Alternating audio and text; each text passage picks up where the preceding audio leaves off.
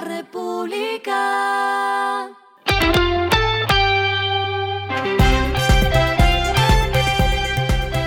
Al final de la jornada, esto es lo que debes saber sobre el comportamiento de los negocios, las finanzas y la economía. Las movidas de hoy fueron. Alpina Colombia reportó cambios en la conformación de su equipo directivo, en donde varios de sus nuevos integrantes hacían parte ya de su planta interna. Uno de ellos es Ernesto Fajardo, que lleva 10 años al frente de la compañía y se enfocará a partir de ahora en su rol de presidente de la Holding Grupo Alpina. Carolina Spitia, que se venía desempeñando como vicepresidente financiera de Alpina Colombia, ahora será su nueva gerente general.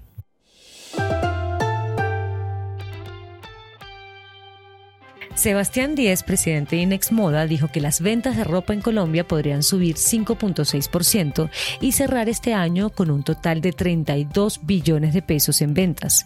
Destacó que solo en noviembre y diciembre se registra 28% de lo comercializado en el sector.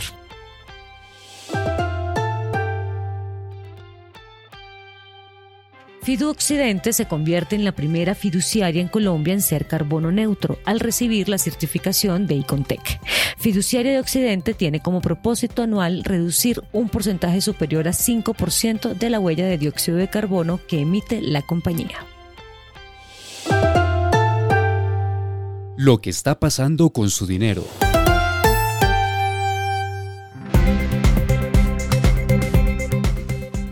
La Dirección de Impuestos y Aduanas Nacionales, DIAN, anunció hoy martes el costo de la unidad de valor tributario conocida como VT para el próximo año.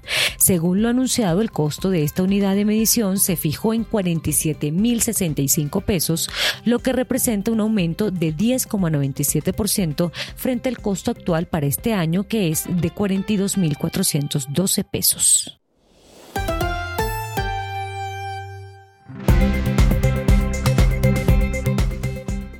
Los indicadores que debe tener en cuenta. El dólar cerró en 3.925,77 pesos, bajó 6,82 pesos. El euro cerró en 4.313,05 pesos, subió 20,63 pesos. El petróleo se cotizó en 73,58 dólares el barril. La carga de café se vende a 1.565.000 pesos y en la bolsa se cotiza a 2,13 dólares. Lo clave en el día.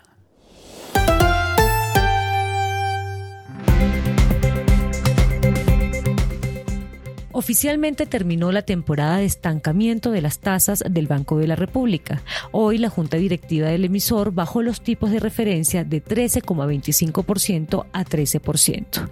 Tal como esperaba el mercado financiero, la caída fue de apenas 25 puntos y se abre la puerta para empezar a bajar las tasas. La decisión no fue unánime. De hecho, por primera vez este año, la reunión de la Junta Directiva del emisor se retrasó casi una hora más del horario habitual de reportado. Cinco votos a favor y dos en contra de bajar las tasas, se informó la decisión pasada las dos de la tarde. La última vez que el Banco de la República bajó sus tasas fue en la reunión de septiembre de 2020. El ministro de Hacienda, Ricardo Bonilla, aseguró que esta decisión era necesaria para la reactivación económica es la expectativa de que sigamos bajando la inflación que terminó en noviembre en 10,15%. Incluye el impacto de impuestos alimentos ultraprocesados, el cierre de brecha de gasolina, entre otros impactos. Esperamos hacia 2024 una senda de reducción. Así lo dijo el ministro. La ñapa es que la calificadora de riesgo Fitch prevé que el gobierno incumpla la regla fiscal tanto en 2024 como en 2025. Según Richard Francis, analista de la calificadora para Colombia, la institución precisó que es muy difícil llegar a la meta del déficit fiscal de 4,4% del PIB para el año que viene y que en cambio podría ser incluso de hasta 5,25%. A esta hora en el mundo.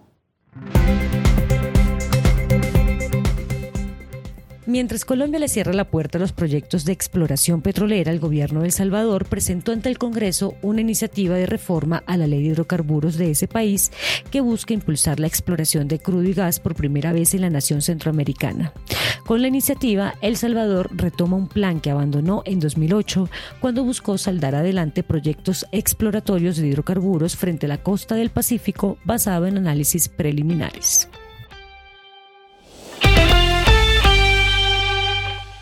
Y el respiro económico tiene que ver con este dato. La República. En diciembre podrá personalizar las botellas de tequila con su nombre en la etiqueta. Tequila Don Julio ofrece la posibilidad de marcar las botellas acercándose a la Navidad y el proceso lo puede hacer en las grandes superficies. Tiene chance hasta el 30 de diciembre. La República.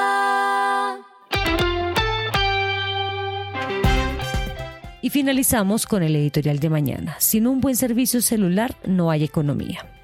Hoy se realiza la subasta 5G que evolucionará el servicio de la telefonía celular, pendiente que debe superarse, pues no hay economía ni cuarta revolución sin calidad telefónica. Esto fue Regresando a casa con Vanessa Pérez.